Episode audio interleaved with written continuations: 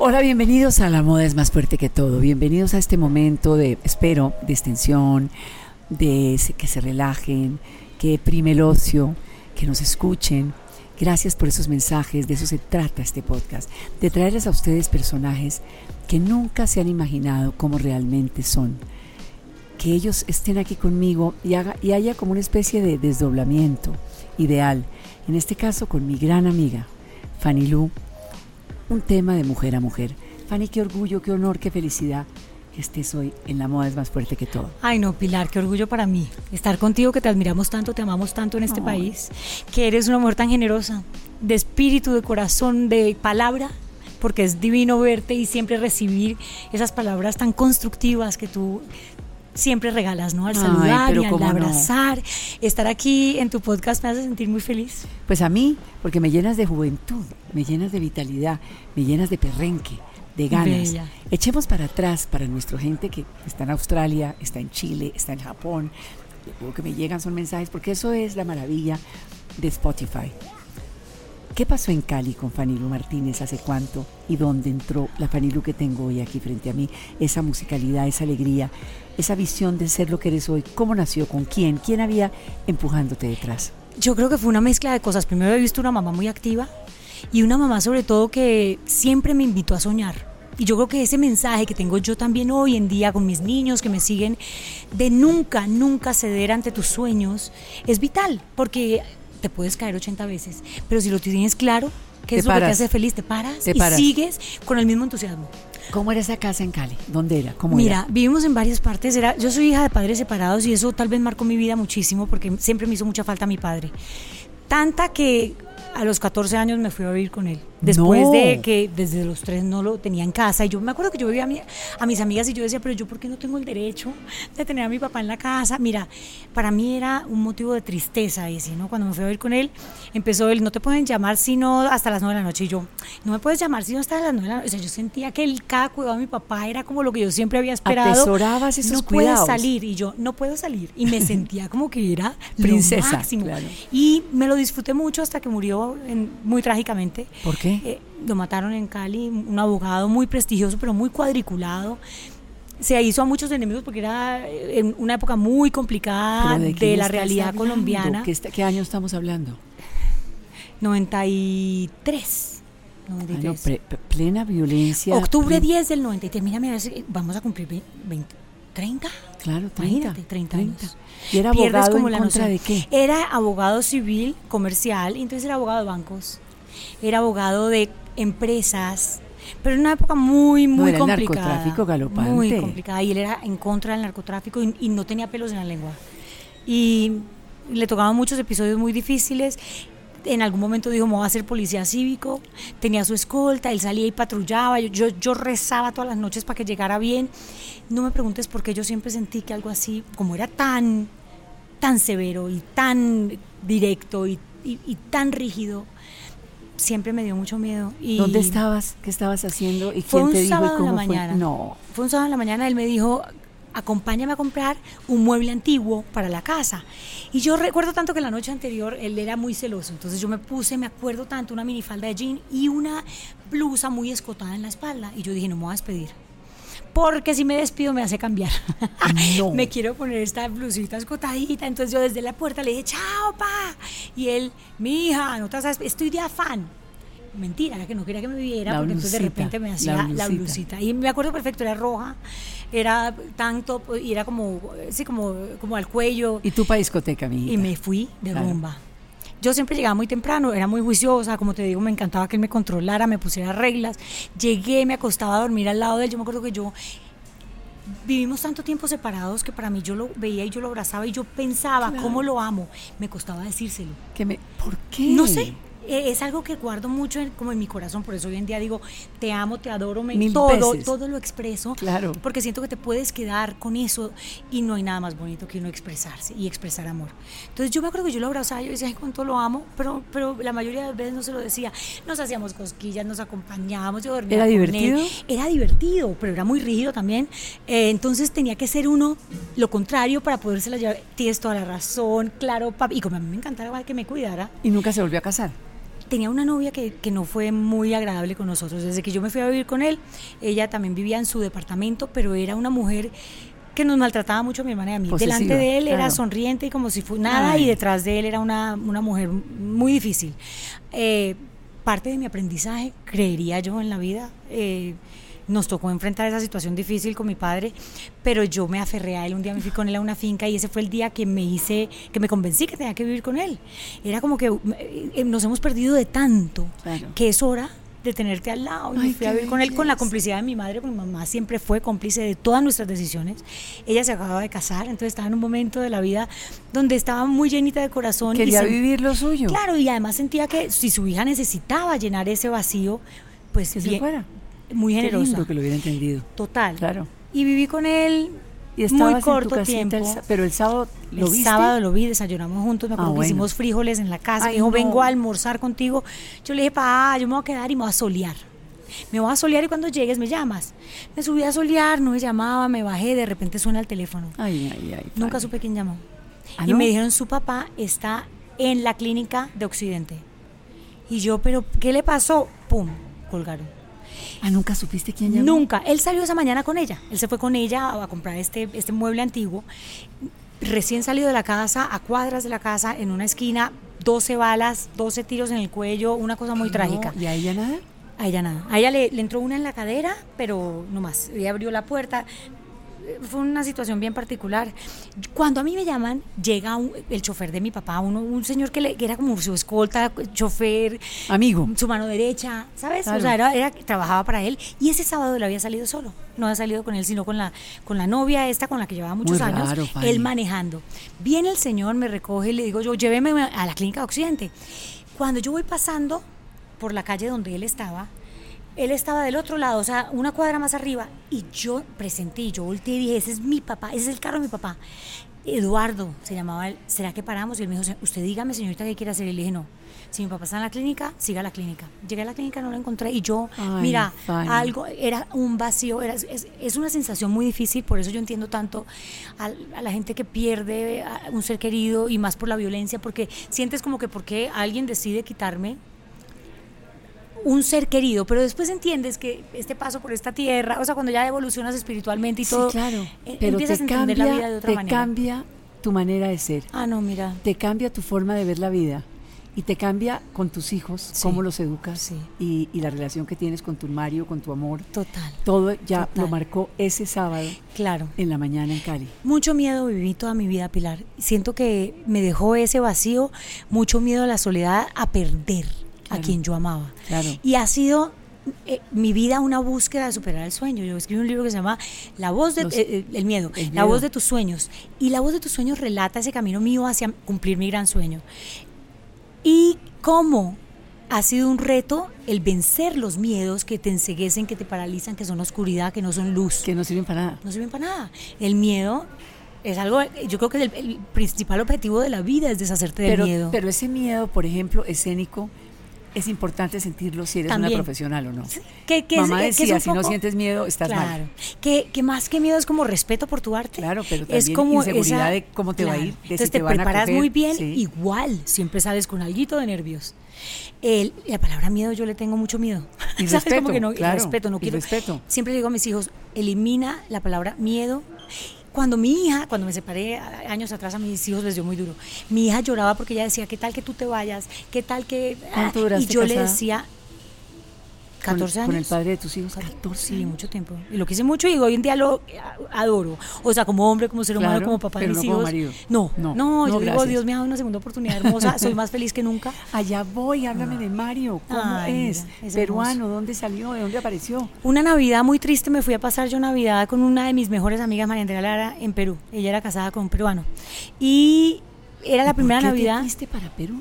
Porque las cosas casuales. Era, como mi hermana ella, es, es gran amiga mía de mi corazón. Y Juan Carlos y yo apenas nos separamos, como que las fechas especiales las pasábamos aún juntos porque los niños no sintieran ese vacío. Esta que era como nuestra tercera Navidad, le dije, ¿sabe qué? Ay, no más. Si esto no se va a arreglar, los niños tienen que entender que hay una realidad diferente para ellos. Llévatelos con tu mamá, a quien yo adoré, hoy en día no vive, pero era como mi segunda madre. ¿Pero tú querías que se arreglaran las cosas? Durante los primeros meses, sí, primer año, sí, ya después ya me di por vencida porque dije, ¿sabe qué? Este hombre no. No es feliz él. No, no soy feliz yo. No me hace éramos feliz. felices en familia. Pero como que lo que nos mantenía, Claro. pero en pareja no. La pareja es lo más importante Claro. para mantener un, Claro, matrim- La matrimonio soledad, unido. el, el uno con el otro y nadie alrededor. Acompañado, cantando. pero Sí, solo. Claro, Ah, exactamente. eso es muy horrible. Eso es muy horrible. Pero lo entiendes muchos años después. Aprendí mucho de esa experiencia, no la cambiaría por nada. Le debo mis hijos Pues lo más grande, claro. mi sueño, porque fue de su mano que, que, que hicimos. Fanilú. Yo digo Fanilú es tan de él como mía. Pero aprendí a hablar, yo creo que yo me quedaba muy callada. Aguantaste. Aguanté mucho sin que él fuese malo. No.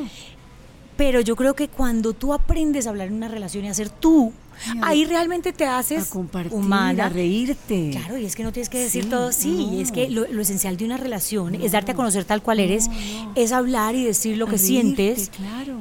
pero, uno- pero nunca, nunca dejar de ser tú. Entonces llegaste a Lirrota, a Licaída, al- a Lima. Sí, llegué a Lima, ya había pasado dos años, yo ya estaba mejor, consciente de que Pero no- golpeadita. Golpeadita porque mis navidades siempre eran con mi ex suegra, con mi, con mi ex familia política y con mis hijos. Entonces era como que la ausencia de eso. El fin de año ellos se fueron conmigo para, para Perú, hicimos Machu Picchu y un día estábamos en una, pla- en una, como en una bahía muy conocida, Ancón. Y me dice María Andrea, ay, ya sé quién te, voy- a quién te va a preguntar, a quién te va a presentar. El que está allá. Yo volteo, él ya no está. Y me dices el hermano, el esposo, de tal amiga. Y yo, bueno, pero el tema pasó. En la noche me lo encuentro en el, en el club y se me acerca. No te Todo lo el día, creer. es que todo el día me habían dicho, o sea, la familia de Mario, te- te- Mario y su familia te quieren invitar al bote. Y yo decía, yo no los conozco, no, No, no, sí, no. no. A él le habían dicho, Fanny Lu está aquí, él no conocía quién era Fanny Lu, porque le oía No, puro anglo. Mira esta, no mira esta. sabía. Entonces él coge y se co- compra toda mi música, la pone todo el día en el bote, en su barco. Sí. En la noche llega al club y, y le dicen, ella es. Entonces se me acerca y me dice, hola, mucho gusto, soy Mario. Quiero agradecerte porque me has hecho pasar una tarde muy linda con tu música. Ah, no, así sí. Ah, entró no, por donde era el ¿quién es hombre. este caballero tan entró divino? por Andrea, este es el que te iba a presentar. Claro. Y desde entonces fue muy bonito. Yo me fui a pasear a Machu Picchu porque Perú es el país No, más, más divino y se come ¿Qué divino y es- la gente es adorable. La gente es generosa, Sí, amable, sí. divina. Hay una vocación de servicio para con el turista, todo, entonces Sí. pasear allá es delicioso. Regresé Ancón, él seguía ahí. Era una- vacaciones, entonces Sí, estaban claro. ellos, iban pa- siempre a Ancón. Y esa lo volví a ver, me invitó a comer con su hermano, con su cuñada, y hasta el sol de hoy. Ay, ha sido una relación muy honesta. Ha sido una relación de mucho respeto. ¿Qué Esto no- de tu carrera? Que es como una especie de... él es muy conservador. eh, yo, afortunadamente yo he llevado mi carrera de manera muy bonita. O sea, yo él no, Sí. no hay nada ni que le Pueda molestar, sí. no, ni que No. le pueda avergonzar de No. repente, ni que le pueda, no. Yo tengo unos fans muy bellos, unas redes muy bellas, una forma de, de conectarme con la gente. Eres, eres muy bonita. limpia, eres Eh, sí. pero tú siempre sí, ha sido, sí, siempre ha sido siempre. así. A mí no me interesa decir algo o hacer algo para ganar seguidores si, si no es eh, la muestra de lo que yo soy. Así como mi música, desde que empecé a hacer música, yo decía, yo no quiero hacer las canciones de nadie más. No. Quiero hacer mis canciones. canciones, es Quiero que mi música sea el reflejo de mi esencia, Es de verdad, mi ser, de mi verdad. alma. Y así ha sido. Entonces yo creo que ha sido una, una, una carrera muy bonita, muy transparente, muy Ay, inocente. Fanny, pero que haya amor y, que te haya llegado el amor Mira. y que, que las cosas llegan cuando tienen que llegar y cuando uno es buena Sí. gente. Y cuando sabes que cuando aprendes, yo creo que muchas veces pasas por la vida sin aprender, sin entender los mensajes. Sí. Y, y el que no aprende se repite. No Hay solo se repite, siempre- pero tú eres de verdad inmensamente generosa y piensas en los demás. Yo quiero que le contemos a nuestra gente cómo es esa fundación. Ay, Que, bella. que me hables de eso porque es una realización tuya muy importante. Mira, como mira, mujer, como ser humano. eh, y no es solamente una filantropía, no. Háblanos de exactamente de qué se trata. Mi relación con la mujer ha sido muy poderosa desde chiquita, desde la admiración por mi madre y cómo nos sacó adelante. Cuando empecé a componer, mi mayor motivación, la mujer, mis redes, 80% mujeres.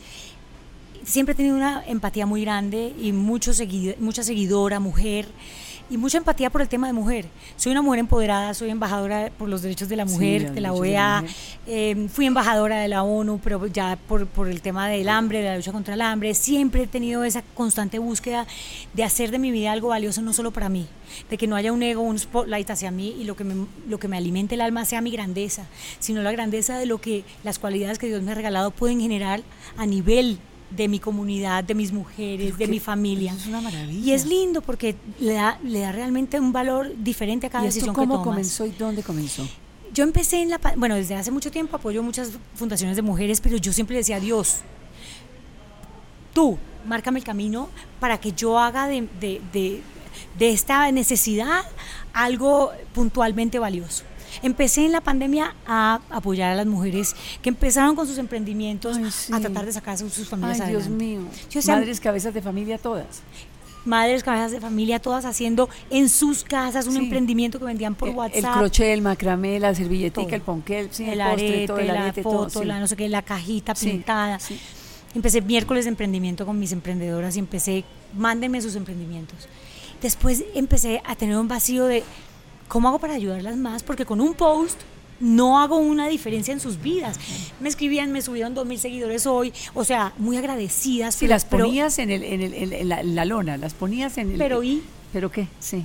No Entonces creamos nada. esta fundación que se llama Puertas para la Vida, porque realmente la fundación abre puertas para que tu vida eh, brille, crezca, para que el empoderamiento, que es mi mayor objetivo, llegue a tu vida. El empoderamiento sin independencia económica no, existe. pues es un- es un no sueño, existe. Es una utopía, claro. Entonces, eh, a través del, empoderami- del emprendimiento empoderamos mujeres formándolas, dándoles capital, semilla, haciendo una cantidad de, ¿Y a- de y acciones. qué tanto hay de educación ahí? Mucha, tenemos bootcamps de formación, Ah, una alianza con el SENA, alianza con Mayra Roa, experta en emprendimiento, pero lo más importante es que tenemos unas conexiones de valor muy importantes porque yo fui embajadora de una organización muy importante, con un proyecto muy importante que apoyaba eh, eh, organizaciones emprendedoras Hasta ahí.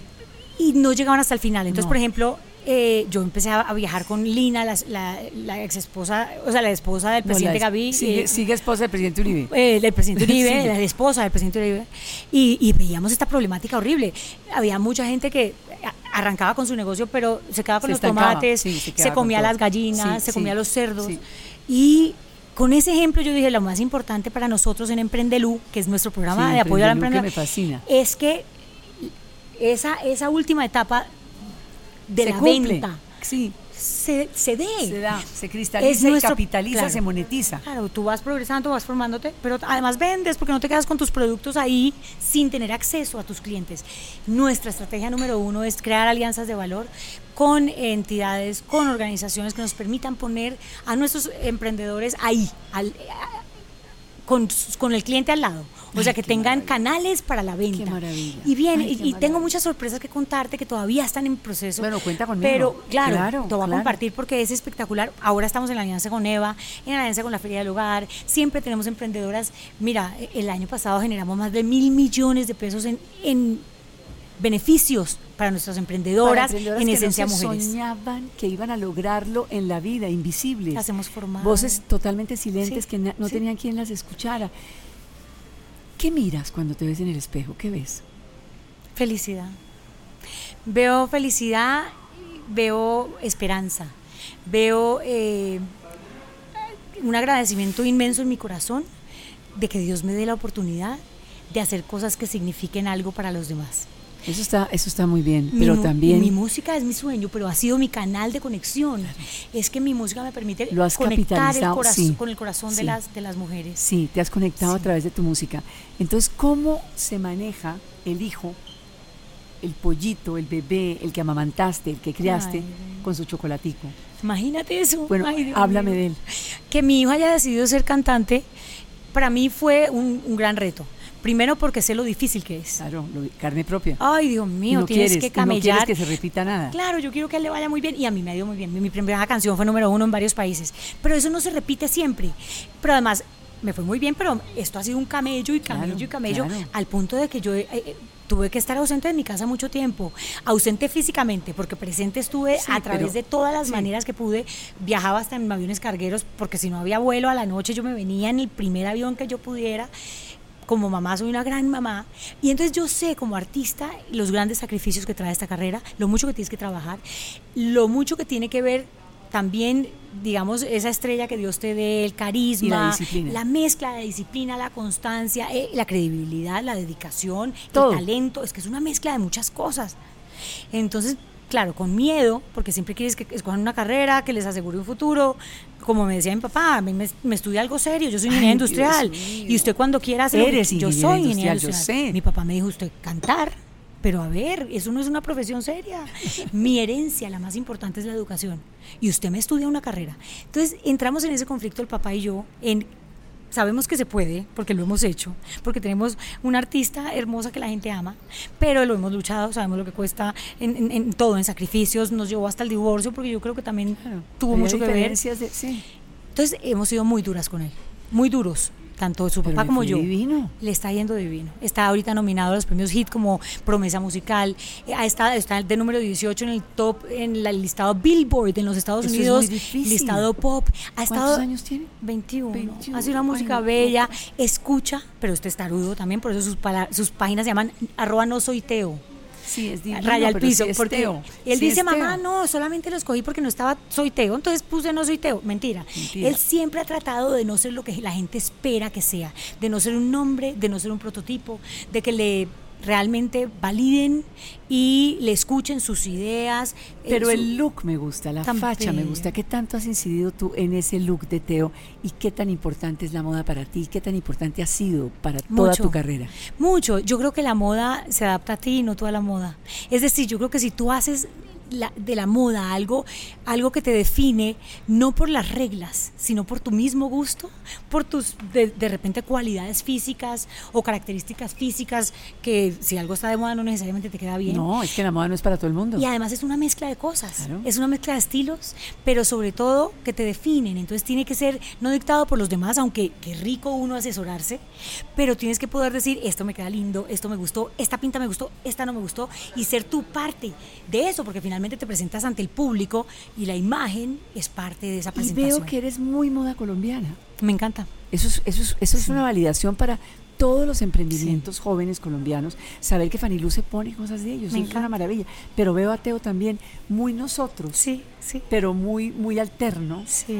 Me encanta. Entonces no es un reto, no es una amenaza que Teo esté triunfando, al contrario, es un complemento, ¿verdad? Ay, mira, pues he sido, he ejercido el rol de manager un poco a lo largo de, todos estos meses, en conjunto con un equipo de management que me da la mano y me apoya en diferentes, eh, ¿no? Cosas de obligaciones que tenemos, ¿no?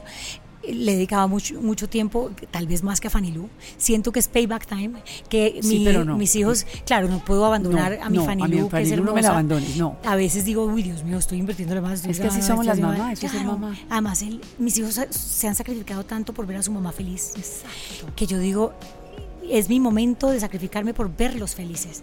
Sus carreras son importantes para mí, sus sueños, lo que piensan. Claro, molesto mucho, por no decir jodo, perdón, en este podcast, pero yo les digo a ellos, cuando alguien te ama, te empuja. Cuando alguien te ama, te exige. Porque si yo pensara y cuando creen en ti, claro, Si, no creyera en ti, yo diría, ay, es que mi pobre hijo no puede más. A ver, tranquilo, mi amor, no lo hagas. Hasta ahí llegas. No, mi hijo puede. Entonces él hace una cosa bien y yo le exijo más, porque es que siempre hay que ser mejor. Mira que tú me dijiste, hay que dar el 100% todo el tiempo. Todo el tiempo. Y esa frase se las voy a compartir. te lo agradezco mucho. Porque si piensas así en la vida, cada cosa que hagas, así sea el descanso, la haces, bien. Estar en descanso es algo que te debes a ti mismo. te desconectas al 100%. Desconectarte, amar, dormir, leer trabajar. O sea, tantas cosas que tienes en tu diario vivir que a veces pasamos por encima de ellas pensando que unas son más relevantes que otras. y no, tienes que dar tu 100% todo el tiempo. Eso o sea que este es tu año de amor, sí. de enlace, de compromiso y de un matrimonio que finalmente se va a fraguar con Mario, sí. para el cual te felicito. Ahora entienden por qué la quería tener aquí, porque es amiga, porque es tierna, porque es inteligente, porque es bella y es que representa a Colombia cada vez que se baja, que sea baja en una escalinata de un avión, cada vez que se sube a un escenario, cada vez que da su 100%, lo está dando Fanny Lu. Ella dice que le enseñé esa frase hoy para nada. Ella ha dado siempre su 100%. Fanny, gracias. Te quiero tanto. Tú también. Qué linda mujer, qué ejemplo. Tú sabes que yo soy fan de la mujer. Quiero que me apoyes a mis emprendedoras con todos estos temas bellos de este empoderamiento. que oigan el podcast para empezar. Es que tenemos tanto que aprender de ti. Besos, mi Fanny. A ti también y a todos ustedes.